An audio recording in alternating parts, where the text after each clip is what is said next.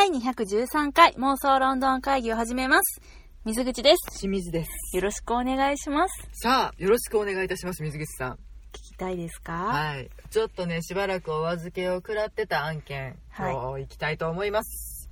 何かと言いますと、はい。えーマシュー・ボーンさん。ボーンね。うん。ボーンね。B の方ね。ボーンじゃなくて、うんボーンね。マシュー・ボーンさん。はい。振り付け演出のですね、はいニューアドベンチャーズのはい。シンデレラ を、えー来日公演がありまして、はい。渋谷のヒカリエにありますシアターオーブにはい。私見に行ってまいりました。ありがとう、ありがとう。私行けなかったんですよ、残念ながら。そうですねというわけで、あの、感想をね、うんうん。もう、まだかまだかとつっついているんですが、ちょっとしばらくお預け食らってまして、本日やっとでございます。そうですね。はいというのも、まあ、あの、最初に言っとくんですけど、はい。この作品自体ですね、うんえっと、ライ、ライブじゃないな、えっと、それはライブやろ。スクリーニングはい。がございます。はい日本であります。はい。それが11月の3日からですね、全国順次公開ということで、うん。この作品を、あの、まあ、日本の来日公演見れなかったという人も映画館で見ることができるというですね、なんとも素晴らしい環境整ってますので、はい。それをね、ぜひ、このポッドキャストを聞いて、うん。見に行っていただきたいと。そういうことですね。そうなんです私もそれで狙っておりますが。うん。で、あの、まあ、見に行っていただきたいので、うん前半はネタバレなしで、はい。後半はネタバレありで、はい。しんちゃんネタバレあっても大丈夫な人なんだよね。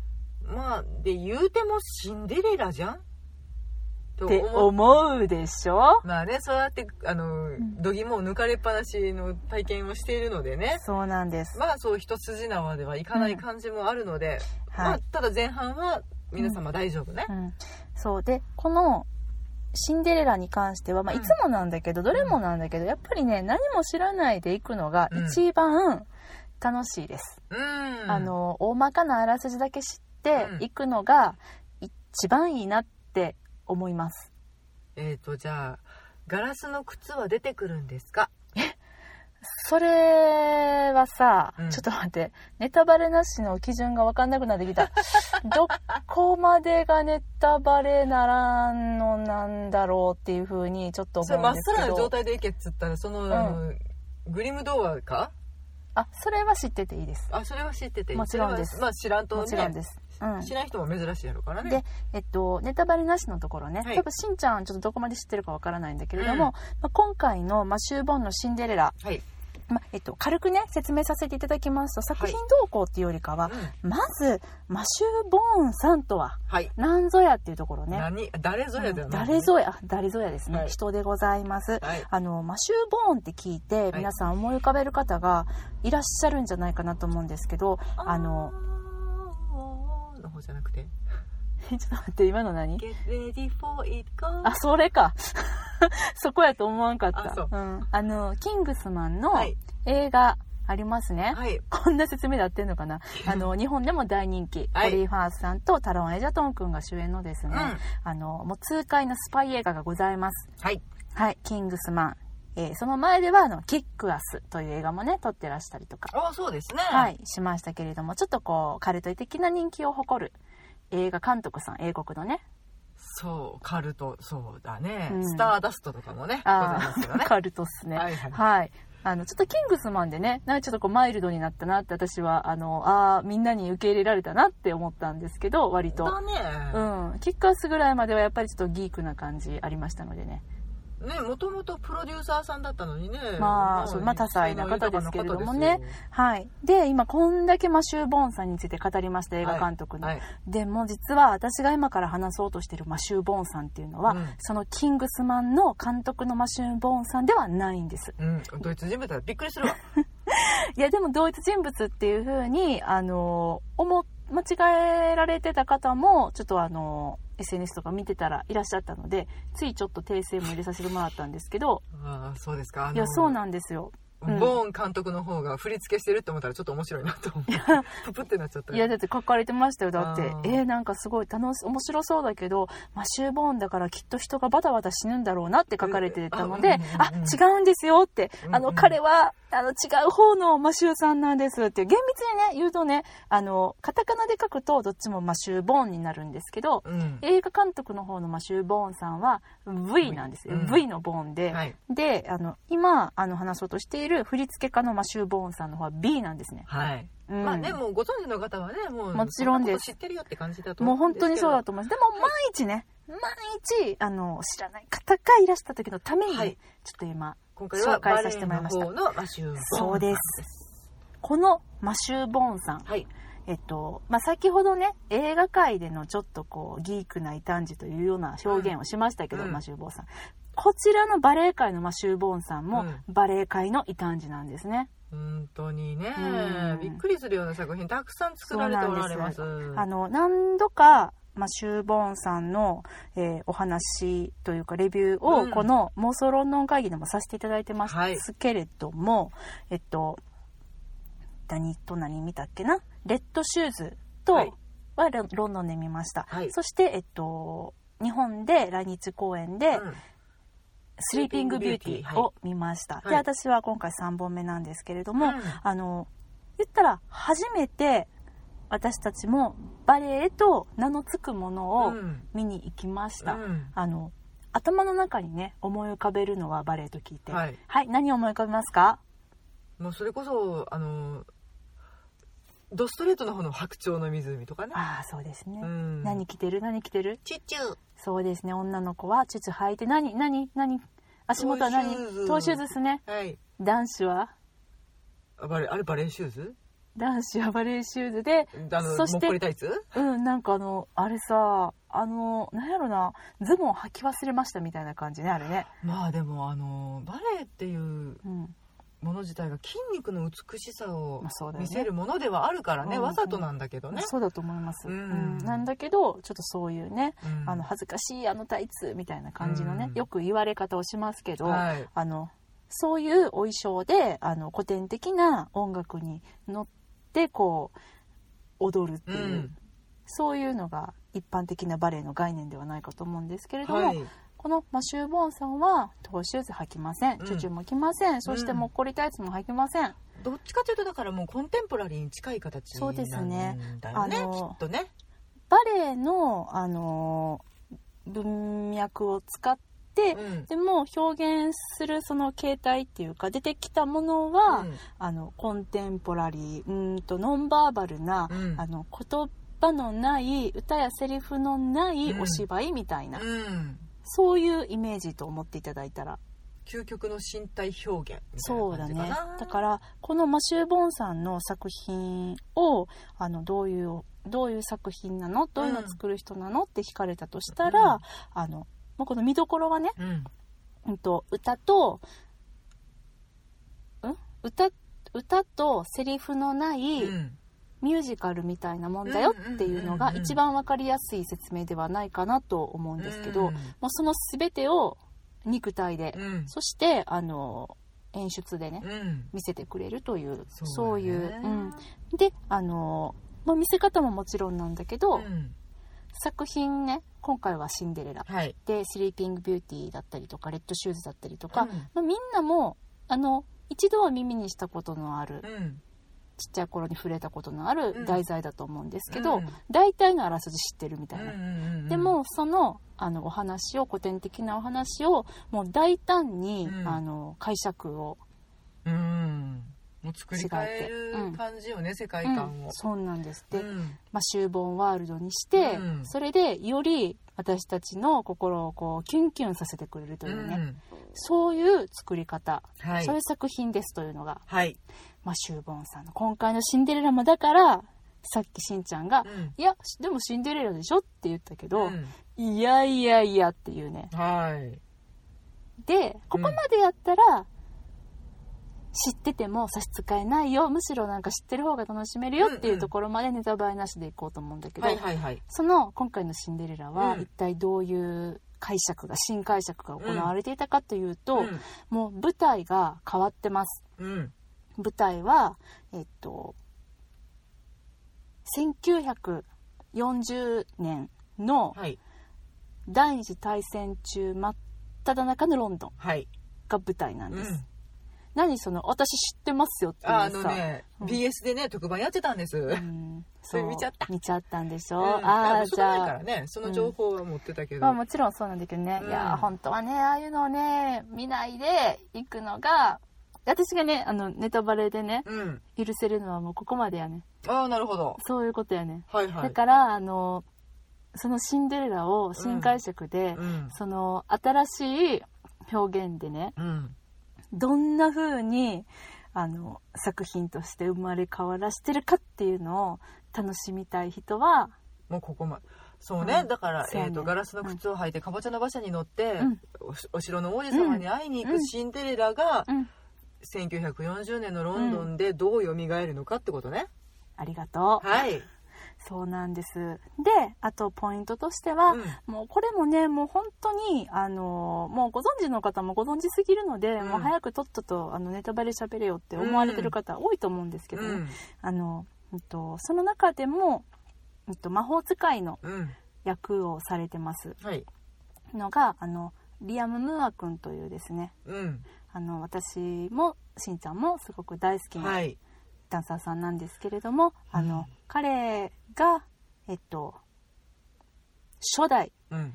ビリー・エリオット・ザ・ミュージカルのはい。ビリー役だったということでね、はい。あの日本で去年ビリー・エリオットが上演されたので、うんうんうん。そのそれもあって初代のビリー君が見れるんだって言って今回は結構あのリアム君目当てで見に来られてた方が多かったみたいなんですけども、でもまあそんな方々にとてもハードモードで設定がされていて、うん、ね、ニューアドベンチャーズ直前まで結果が発表されないってい そううねなんですよ。だからまあ私もリアム君見れたらいいなって思ってたんやけど、うん。しかもあのえっとさ前見た時とかは、あの一役だけじゃなくって、うん。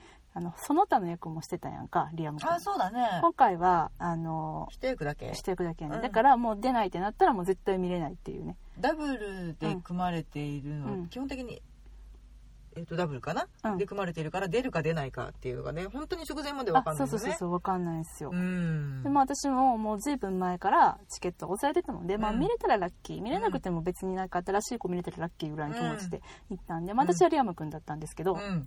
まあ、それはそれでおありがとうって思ったんやけど、うん。あの11月から行われるはいこのスクリーニングはい。は、えっと、リアム君出てますんでねぜひぜひリアムバージョンなんだね。リアムバージョンなんです。あの彼のね美しい踊りを堪能していただけたらなと思います。本当に重力ないからうんね、そうなんすよ。そうなんすよ。でも私は今からこっからネタバレ喋るよ。はい。どうやどんだったのかどんどんだったのか。どうだったのかっていうのを喋るよ。なのであのもうあのあここまで聞いて、うん。あそれはちょっとマシュー・ボーンのシンデレラ見に行きたいなと思われた方は、はい。今からスイッチオフしていただきたいと思います。ぜひともあのスクリーニング見た後でまたお会いできればと思います。はい。というわけでスイッチオフ。よろしいでしょうか、ほんでどないやっておもろかったおもろなかった。そういう聞き方をします。もちろんですよ、いやーあのね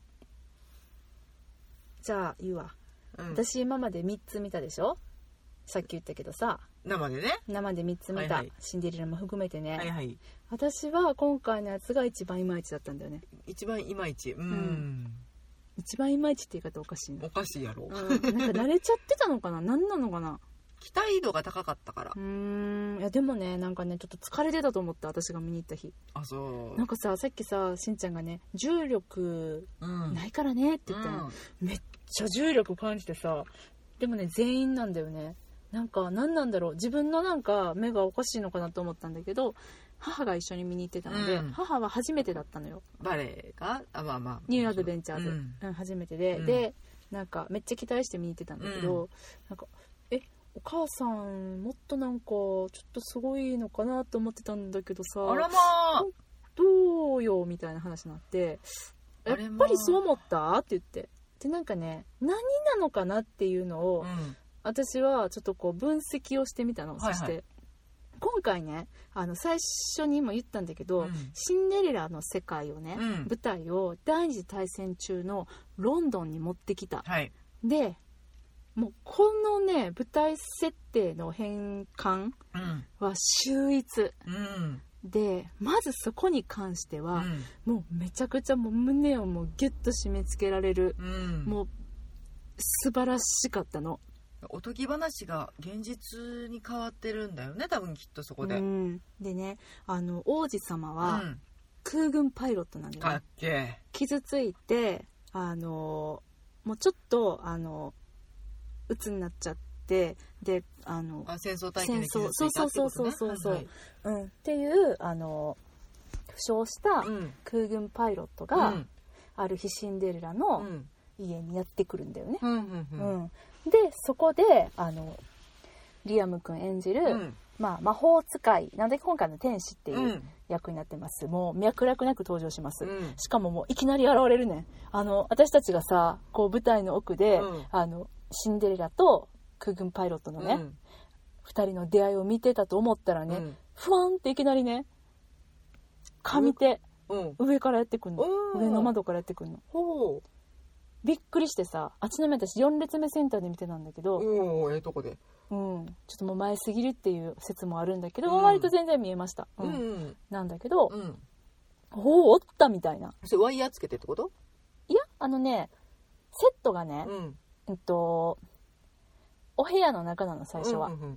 だから部屋のえーっと天窓みたいなとこから現れたみたいな感じなんだよね、うん。ワイヤーはついてない。別に飛び降りたりはしないのねあのシューって滑ってきた。かわい。いあの暖炉が斜めになってましてね。シューって滑れるんですよね。気持ちよさそうやな。うん、そうでもさセットがさ、うん。あのまあその時はお部屋の中っていう風に見れてるん、うん。見えるんだけど、うん。その後外に行くんよね、うん。そしたら急にちょっとこう街並みの外にも変わるし、うん。まあや今日できたセットなんですよセットの使い方ね本当に上手だねいつもすごい素晴らしいでセットに関して言うと、うん。もう120点満点。おおー超えたね。そうもっと見たい、うんうんちょっとなんで奪うの私のパンフレット。ちょっとそういうどこかなと思って。あセット見たい？うん。いいよ見せてあげる。見ようかなと思って。ほいほい。はい。うん。なんでも喋るよ。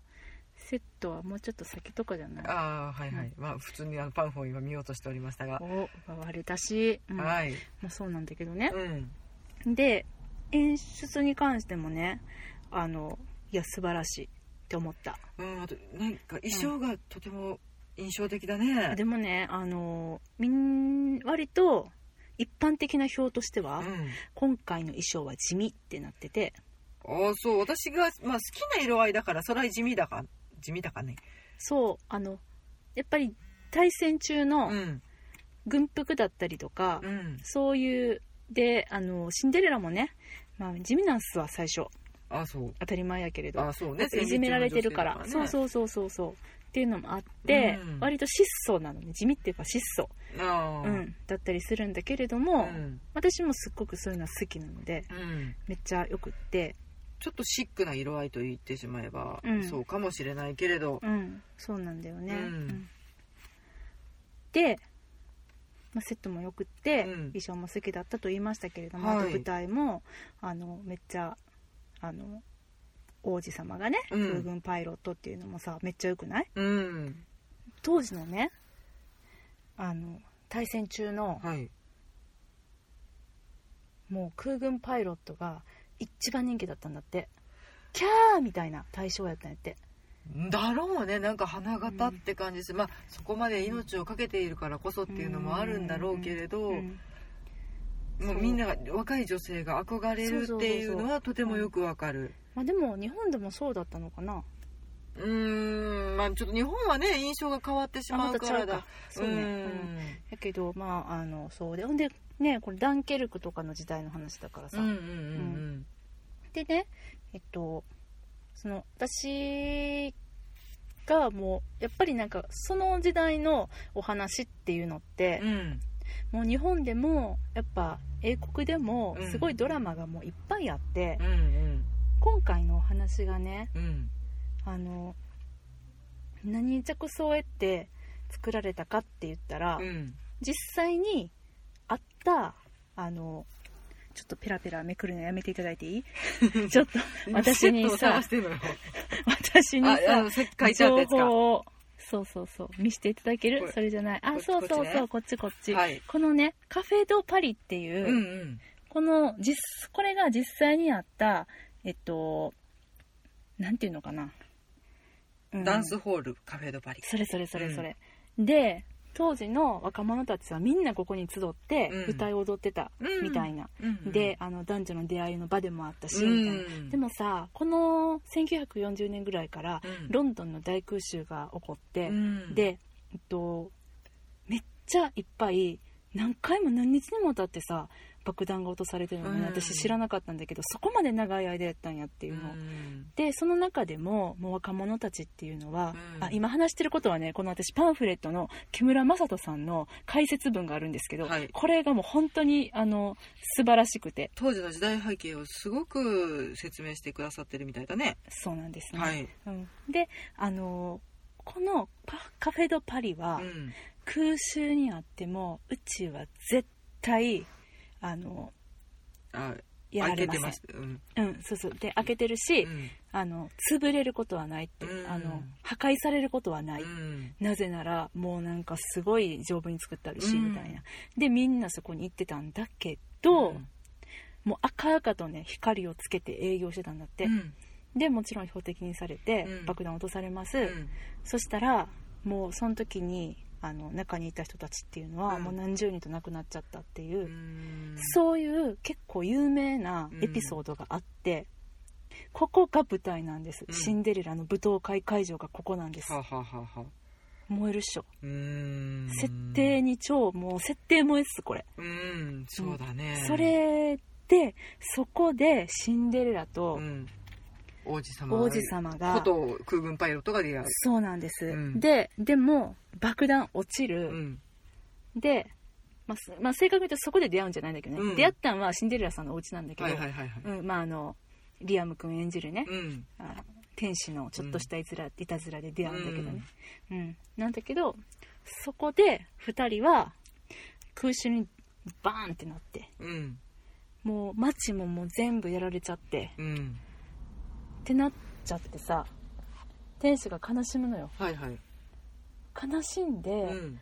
時間を巻き戻して、うんうんうんで本当やったらえっとあそそこに行くまでにね空襲に遭っちゃったの。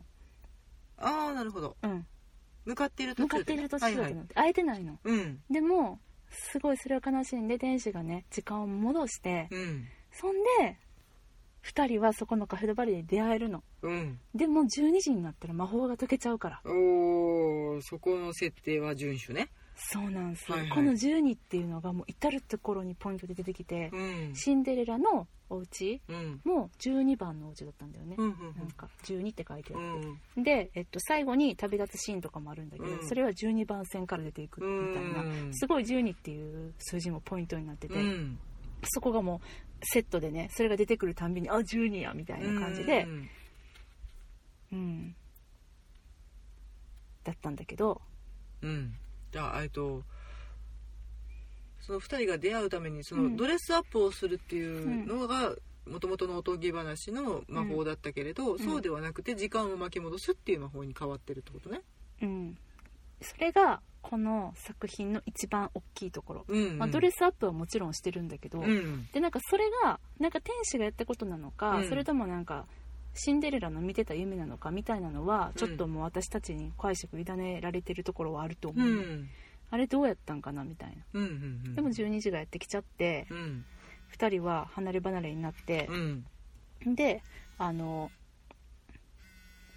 大丈夫ですか、はい大丈夫です。失礼いたしました。しんちゃんの電話がかかってはいきました。申し訳ございませんでした、うんあるあるですね。はい。うんそう。で12時になってうん。あの離れ離れになっちゃってう、ん。で2人はまた再会することができるのかっていうね、うーん。うん。でねこのガラスの靴っていうのがね、はい。私が聞きたかったところ。そう。このガラスの靴はあのシンデレラがあのママ母のねうん。えっとが大事にしてた靴があるんだけどね、うん。その憧れのね靴。それを履いて家出するんだけど、うん。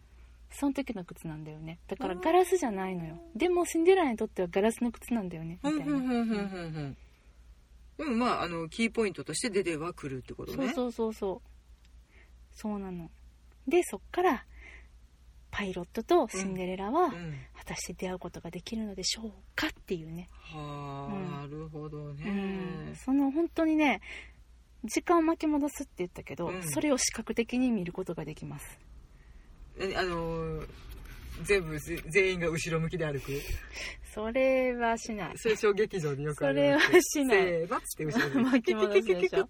それはしません。みんなでキュルキュルキュルキュルって言いながら動くっていうあれはしない、うんあれはしない。ああコントじゃない、本当ではないよねうん。そええっとどういうこと？それ建物が崩壊していたものが復活してくるとうかそういう。正解です。おお私これすっげえな。いよいよいよいよそれが見れます、ああそう。ん、私は目の前でそれを行われたので、ううん。びっくりしてうん。えーみたいな。もうなんならあの空襲で崩れるとこも見れます。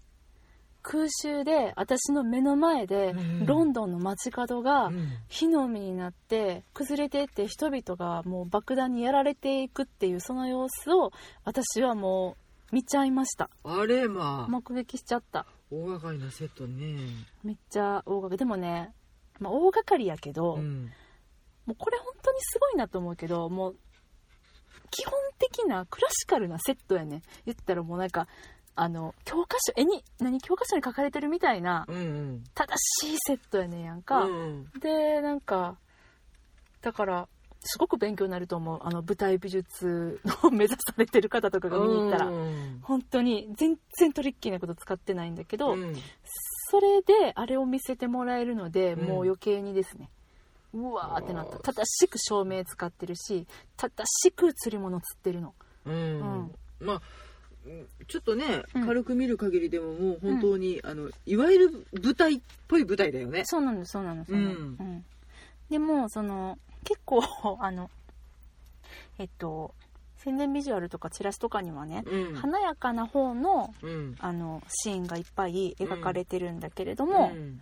でもで、ね、今しんちゃん見てるけどシンデレラのさバーって空軍パイロットさんとシンデレラが踊っているうん。2人のメインビジュアルで、うん。ちょっとこうさ後ろあの綺麗なライトなのかなって思うけど実はこれは戦争のあのよく見たらすごい後ろがね、傷ついた人々が描かれていたり、うん飛んでいく空軍機、そうですね。え戦闘機か、描かれてたり、うん。これあの美しいライトじゃなくてこれサーチライトだね。そうなんですよ。そうなんですよ。本当にこの美しい物語を、そういう戦争のうん。悲惨さとかでうん。包んでるっていうか、うん。でもでも美しいんですわでね、テーマとしてはとてもでもなんというかうん、残酷というか、ちゃんと最後はハッピーエンドになるから安心してほしいんだけど、あうん、ごめんそこまで言っちゃってよかったあ全然いいですよ。なんかあの、うん、そういう写真を今見つけたなと思って。あ見つけました、はい。うんそうやねんけどなんかそうやねうんと例えば、うんロンドンの地下鉄だったりとかうんうんね、うん。でまあパディントン駅だったりとかうん。ね、あの私たちがよく知ってる、うん。ロンドンの街角っていうのを、うん。たくさん見ることができるので、うん。それも本当にちょっとあの胸キュンポイントでしたね。そうねロンドン萌えとしてはね、うん。そこはもうぜひ押さえておきたいポイントではあるけれど、でカフェ・ド・パリとかもね、うん、行ってみたいと思ったそうね、うまあもう今はないんだね。ないんじゃない？それだって一回ね そんなことになってしまううん。そうだね。爆撃されてしまったんだったら復活はしてないんだろうね、きっとね、うんうんうん。そうなんだよね。なんかねあのーこのうん。うんとなんかそのうんとねパンフに書かれてるね、うん。さっきその木村さん木村正人さんの、はいはい。あのレビューがすごい良かったよって解説が良かったよって話をしたんですけど、えっと、これ私見終わった後に彼のあの話レビューを読んだんですよ解説をね、うん。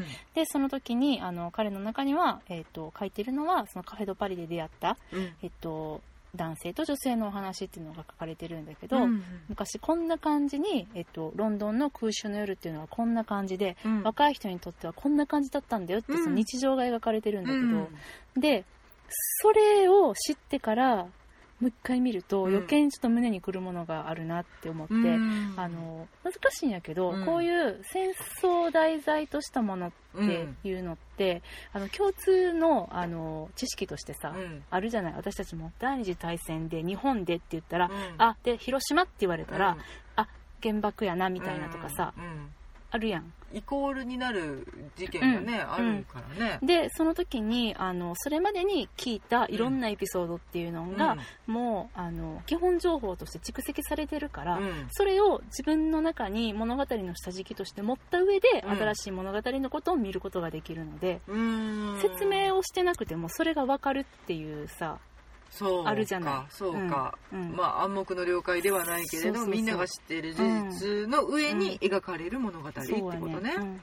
で今回のシンデレラに関しても、うん。そういう意味では、うん。あのロンドンとかイギリスの,、うん。あの地元の方たちと私たちっていうのはそこがすごいアドバンテージだなってうん。思ったので、うん。そういうのを知らずに見たので、うん。その物語の深みっていうところでは、うん。私その見終わってから解説読んで初めて、うん。ああそうやったんやなみたいな保管はできたんだけど、うん。その見る前にそれを知っていれば、うん。もっとあの楽し楽しめたっていうか、うん、あそこでああいう事件があったところでうん。この物語が起きていたとしたらってそういそうそうそうう。ことね。でまああの歴史のイフではないけれど。うん、そうなの。で1940年代のロンドン、うん。えー空襲で、はい、うん。カフェ・ド・パリがあります、わかるよね今から起こることっていう、うん。そういう気持ちを持って見ることができたんだけどそれを知らなかったから、うん。もったいなかったなって。そのカウントダウンの意味もうん。まあげ歴史を知ってる方にしたらもううん。あとあと何うん。分みたいな感じになってくるわけだもんうん。うん。ねうん。そっか。じゃあうん。もしくここまで聞いてくださっていて、ん。そのスクリーニングをうねん、うん。楽しみにされている方は、そのカフェ・ド・パリで何か検索したりとあかそうだね。そうやってちょっと事前情報ではないけれど、うん。まあ、予備知識を仕入れてから行った方が、うんより物語を、うん。ね、心に刻あむことができるっていうことね。ではい。うんとそれはもう一番おすすめ方法なんだけど、うん。で絶対やらない方がいいおすすめ方法は、うん。YouTube でノットおすすめ方法ね。そう、ノットおすすめ方法はん。YouTube であんまり 画像とか映像うん。見ん方が楽しめると思います。あー視覚的にその楽しめるところがいっぱいあるから、うん。なんか、あの、私も、まあ、そんなに見てないんだけど、うん。なんかその BS のやつとかで結構見せちゃってたなって思って。結、構ね、うん。まあまあそのロンドンに物語を置き換えてっていうのと、まあそのうんこんなダンスホールでね、みたいなことまでは言っていたので、うんうんなんとなく、ん。まあ私はストーリーはうん。予想はついていたけれど、うんただそのカフェ・ド・パリっていうところが実際どういうじうんうんまあ出来事があったのかっていうのは知らなかったので、うんうんなんかそこがうん逆っちゃ逆よね。そうやねそうやね、ん知りたい情報ではなく知らそうそうそうそうなくていいところをバーってそうや見てるから。ねちょっと表面的なそのうん。やっぱりその初めて見るときに驚きたいのは、どうやって時間が巻き戻るのかとか、うん。どうやってじゃあロンドンの街が戦火に、あの焼き尽くされちゃうのかとか、うん。そういうところはちょっと楽しんでほしいから、うん。結構あの YouTube とかでね上がっちゃってるから、うん。それは見ないのがおすすめですっていう感じかな、うんあと、まあ Twitter の感想とかも。まあそれはね、もう今ちょっとね 無理かもしれないけれど、うんただもうその文字情報としてでもいいから、うん。その当時のロンドンの歴史は少し踏まえていった方がいい、そうなんです。でねはい、最初に、うん。あ今戦時中なんだっていうのがうん。分かるようにね、うもうすっごくうまく作られてるんよね、うん。このお芝居、お芝居じゃないや、うんバレエ、うんなんだお芝居。うん。でうんうん。あのさえっとなんとさ客入れの音がね、これ多分あんまりあのスクリーニングでは皆さん体感できないと思うので、うんお知らせしとくと、ずーっとちょっと空襲っぽい感じのね空のね。うん初めは全然そんなんないね、うん。だんだんだんだん聞こえてくんね。うん。でブルルルルルルルルルルルルルって、あの飛行機が飛んでいったりとかそうでうーってなったりとかっていうので幕が開けるんだよねだからああー戦争やなみたいなあーなんかそういうところも結構凝るの好きっぽいいやねあのねこの人凝ってるいつも、うん。あの幕開前とのアナウンスだったりとかさ、めっちゃ凝ってるやん、うん、うん、うんちょっとひとひねりみたいなところがそのまあそのちゃん世界うん、正しくでもマシュー・ボーンさんうんの作品は本当になんか劇場が神聖なところだって、うん。もう体に染みついてらっしゃる方なんだなって、うん。本当に非日常でうんこの物語を味わってくださいっていうためのお膳立てにとてもこだわりを見せる方だなっていう印象はあるね。うんうんうんいや本当そうなんうだよね、んでねこれこれ最初やからもう言っちゃってもいいかもしれないんだけど、でも本当にネタバレ知りたくない人はね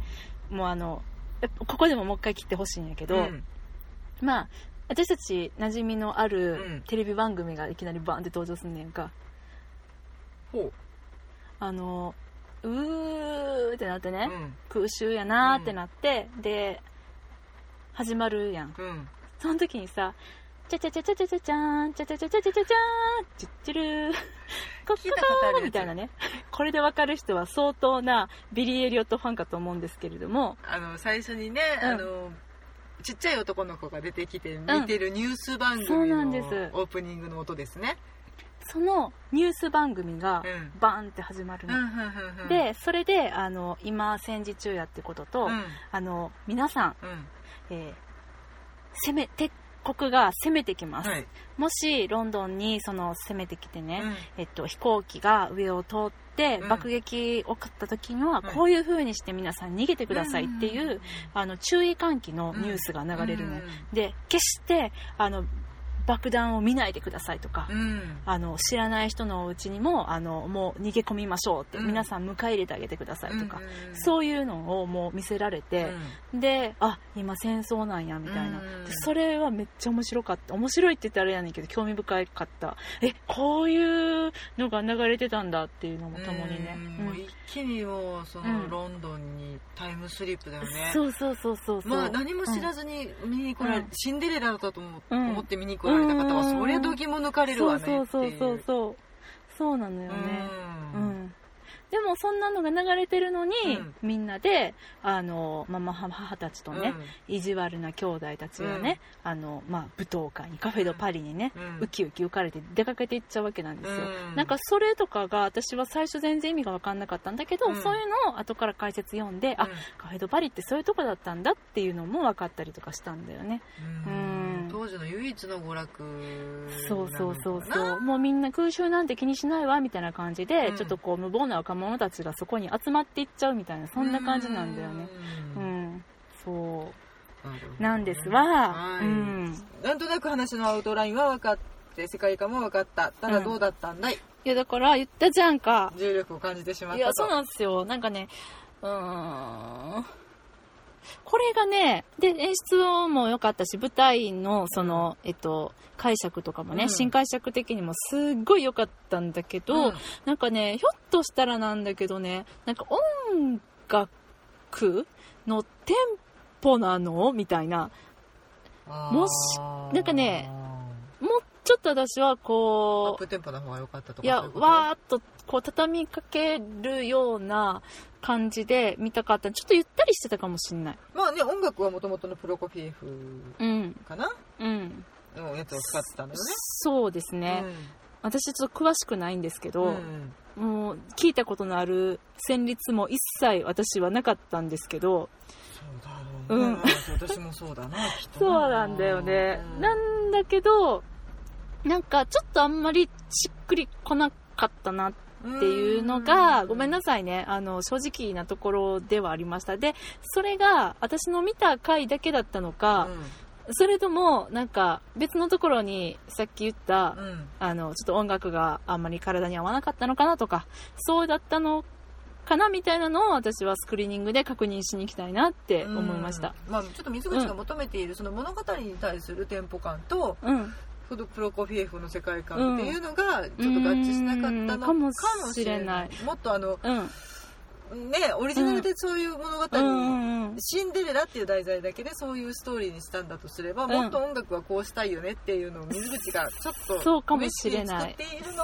いやそれはめちゃくちゃあるなと思った。か、うんあの全カンパニー全員でうん。前の日にしゃぶしゃぶ食べに行ってしまったかやな、あのね私さ最近リアム・ムーア君のインスタグラムをフォローしましてね、うん。でリアム君ね、うん。鍵閉じてはるんよ。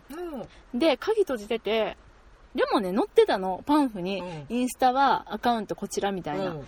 えこれどうしようと思いながら一応フォローリクエストしたらさ、うん。あの割とすぐあのフォロおいおいおい中毒者かよ、ー 感じでうん、鍵垢じゃないんかい。鍵垢やけど割とすぐ開いてくれたんですよ、うん。でフォローすることができて、うん。まあ、見てたらう、ん。割と毎日遊び歩いてる。あそう。楽しいうん、いやでもねいいことやなとは思うね、うん、いやそうせ日本来るんやったら、ね、そう私が見に行った日も、夜にね、うんうん。なんかみんなでボーリング大会してた。それあの多分な、うん。疲れ遊び疲れや。で前の日もねすごいなんかみんなでうん。居酒屋で食べてた、おバレエディーナ大丈夫かいそれで。わかんない。わかんないですけど、まあ体力勝負だからね。多分、うんご飯も多分いやもちろんですよ。たくさん召し上がるんいやしかだろうけれど。も、まあ、全然いいんよ、うん。食べに行って普通に、うんうん。ロンドンでもそうやと思うしさ、公園の後にね、うん。うんパブに寄ってみたいなのあるじゃない、うん。やけど割とうん。行ってるなみたいな、あそう、うんのは思いましたね、あまあまあ、そこは責めやしないわ、うん。太っちゃだよって思うけまあ、どそれはね。うん。だけどあとはねなんか今回もって言ってあれなんだけど、うん。やっぱりチケットに苦戦してらっしゃいやそれはちょっでとだからあのーうん。急遽と誰々誰のトークショーとかそうなんよ。まあちょっとイベント的なこととかっていうのを、まあ結構多分ね日本のプロモーターがぶっ込んでいってるので、お疲れが出てなければいいなとは、そうなんですよね、うん。私が見に行った回もなんかお見送り会っていう謎の会がねえええーと行われてて。専門用語で客出しってやつですか？客出しってやつですね、はいはい。あの それもね、うん。えっと、まあ、事前に、この日とこの日にお見送りします。キャストが皆さんお見送りしますって書いてて、で、誰が出てくるかっていうのは わかりませんって書いててね。まあそうかと思って、見終わりました。はい。で、出ていこうと思って。うん。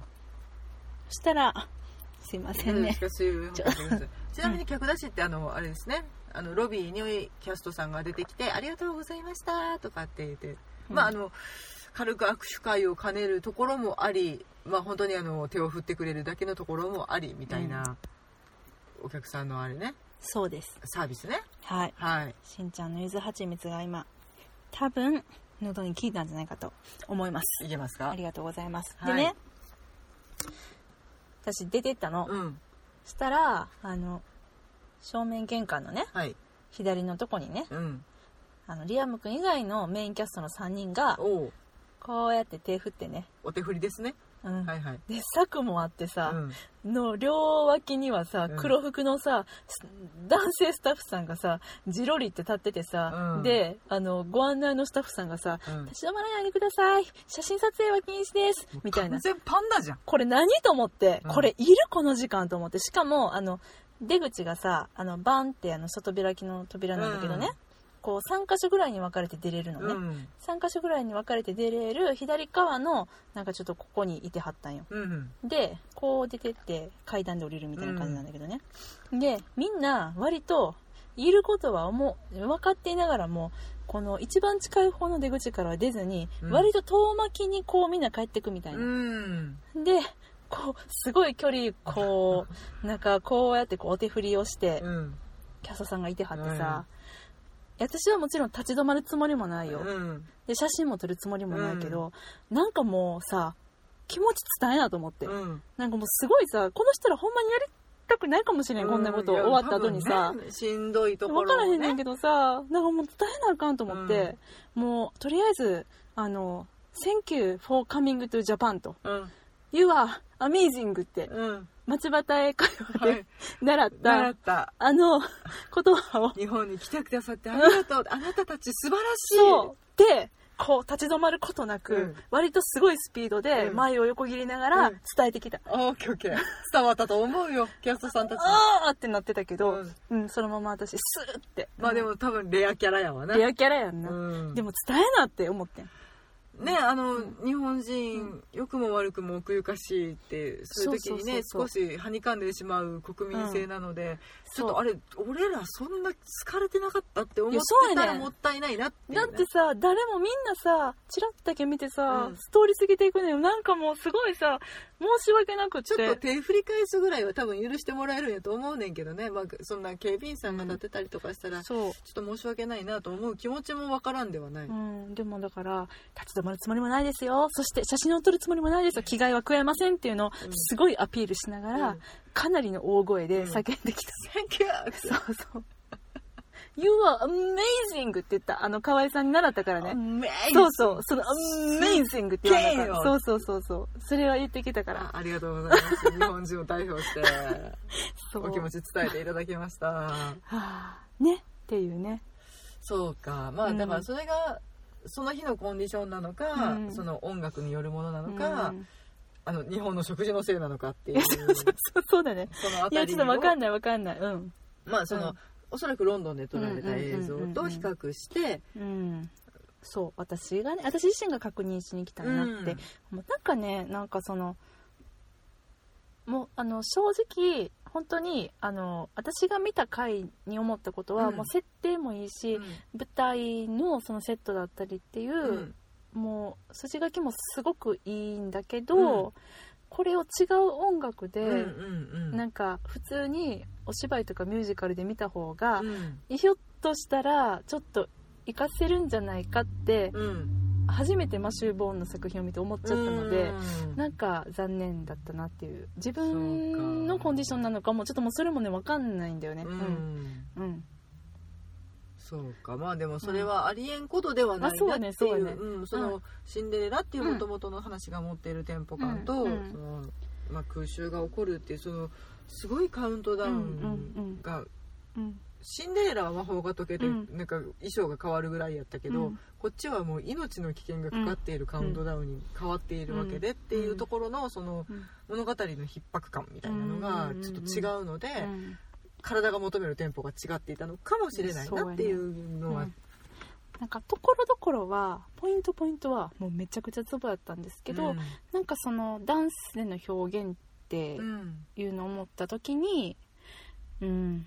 なんかちょっとワンシーンワンシーンが長く感じてしまったりとか、うん。あのうん、まあ、それそうだね。もね曲の長さが決まってるものだからそうやねそうやね。もうそれは致し方ないんだけれど、だからなんかそうだね。しかも、うんやっぱりまんま曲はまんまでやってるから。うん。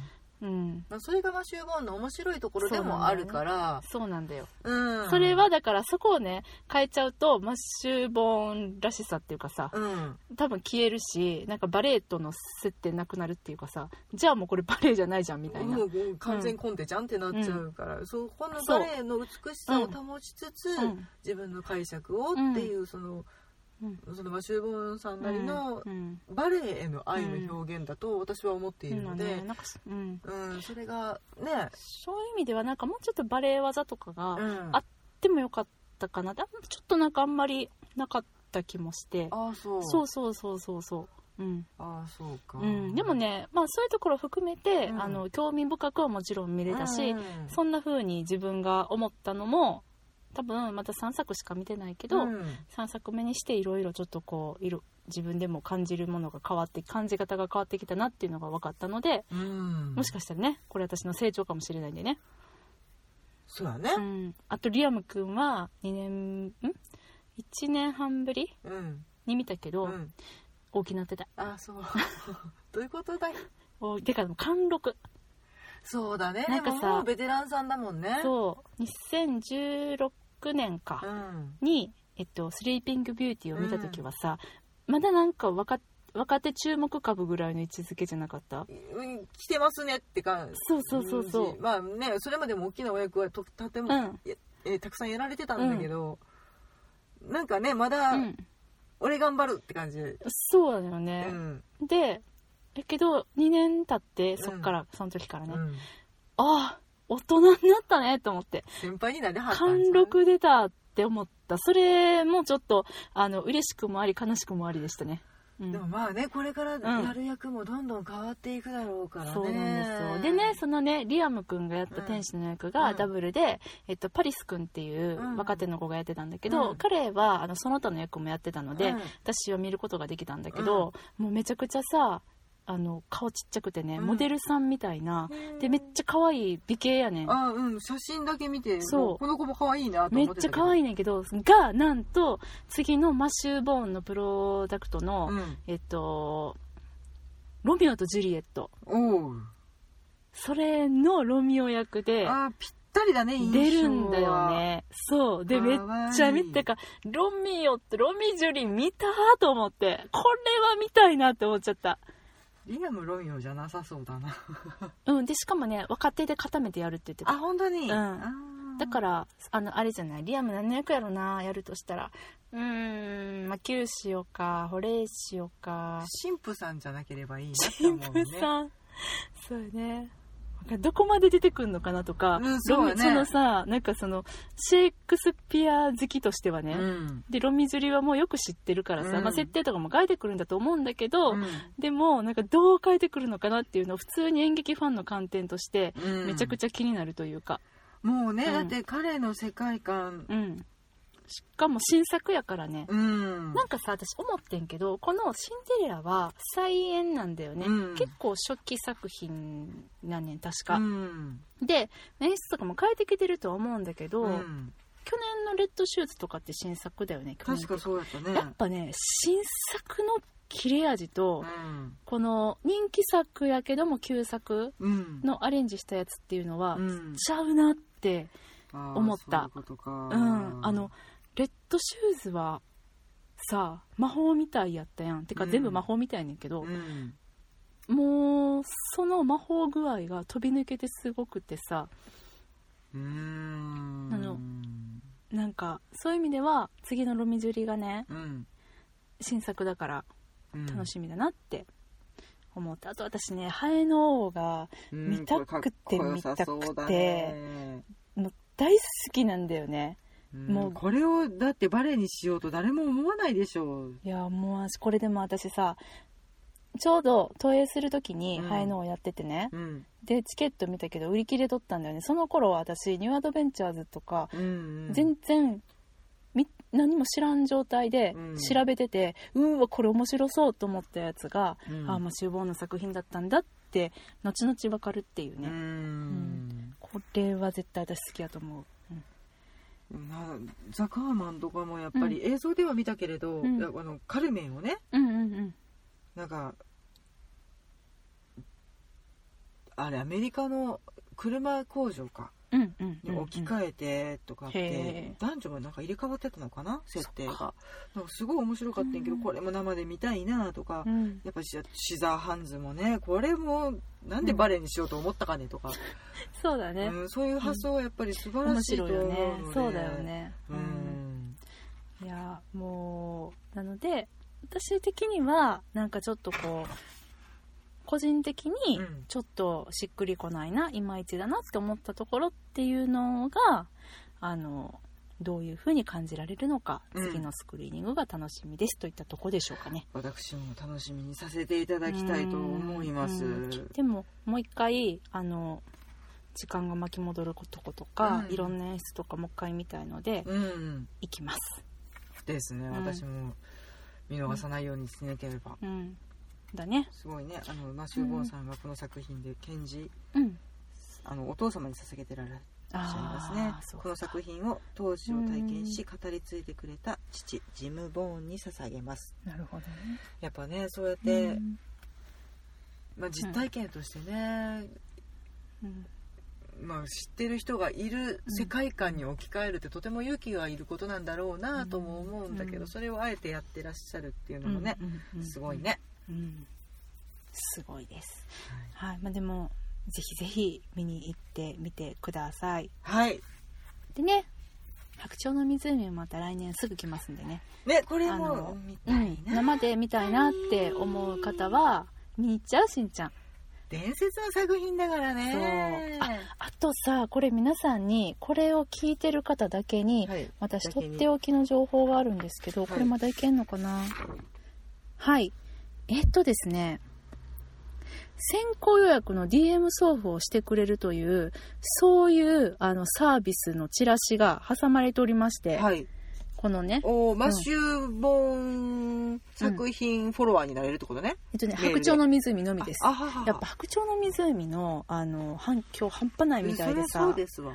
うん、あでも本当だ。今後のマシュー作品チケットに販売関するだね。あ全部だ。ありがとう、でねえっとすごいよ。ファックスとうん。メールと郵便 でもうん。申し込みができるんだけど、ほうほうほう。まあ、E メールがいいと思いますね、えっとねチケットセンターアットマークホリプロ .co.jp、はい。えーチケットセンターは英語ですね。はい。はい。ハイフンとか何もなしです。チケットセンターアットマークホリプロ .co.jp はい。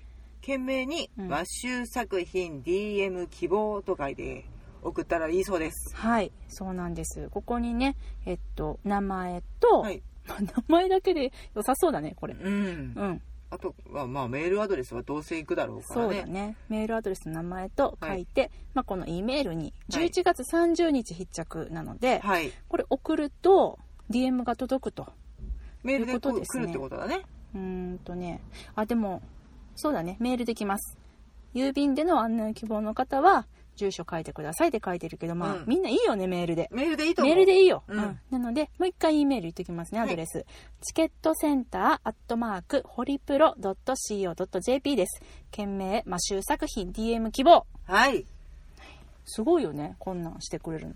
うん。うん。11月30日まだ少し余裕がありますね、はいぜひぜひ忘れないようにね。うんゲットしてください。白鳥の水うん。後でこれ聞きながら入れます、そうでしょ。はい。うん、あの絶対ねあのチケット争奪戦になると思いますんで、何回もね来日もしてるんだけど、うん。あの新演出バージョンということで、うん。今まさにロン、えっと、ツアーに出ているやつなのかな、うんキャストがどうなるかも含めて気になりますね、いやほんとそうですね。楽しみですね。はい、うん、っていう感じです。はい他に聞きたいことある？もう大丈夫。あとはまあスクリーニング終わってまたレビューするかどうか、あそれはそうだね。もういいよってなるかもしれないけどね。はい。それはちょっと協議の上決めさせていただきたいと思います,、うんすね。うん。ちょっとねあの前回と今回とうん。長い長いあの舞台のレビューが続いておりますけれども、はい。はい、あのそんな感じで英国エンタメ日本にいながらにしてもこんだけ楽しめるよっていうことをみんなに分かってもらえたら私たちも本望でございます。はい。はい。ありがとうございましたよかった？これで。うん。分かった？楽しみに。楽しみに。スクリーニングを待てるわあ、本当に、うん。オッケーオッケー。はい。というわけで、妄想ロンドン会議ではお便り募集しております。はい。ハッシュタグ妄想ロンドン会議をつけて、えー、ツイッターでつぶやいていただくか、えーインスタグラムなどでのコメントでも、あのー大丈夫です。はい。そして、メールでのお便りも募集しております。妄想ロンドンアットマーク Gmail.com はい。MOSOLONDON アットマーク Gmail.com までお便りください。まあまあ置いてったな いや、なんか最近なんか妄想ロンドンが言う、あんまり言えねない。あのアドレスがねちょっとうろくなってきアドレスがね、多分ここで気抜いてるんやと思うね。もうあの言えるわと思ってるやろ、うん人間気抜いたらな間違えねんで終わったなって多分終わ思ってるんやと思う、ね。せやなそろそろう締めようか言うてるとこからな はい。というわけでね、はいあの、本当長々とレビュー聞いてくださってありがとうございました。またね、ナショナルシアターライブもこちらマシューボン作品も本当そうだよね。でもね、ろもう映画もね、なんかもうビリオネアボーイズクラブとかもやってるし、なんかね、結構いろいろやってんああれもやってんな、これもやってんなとか。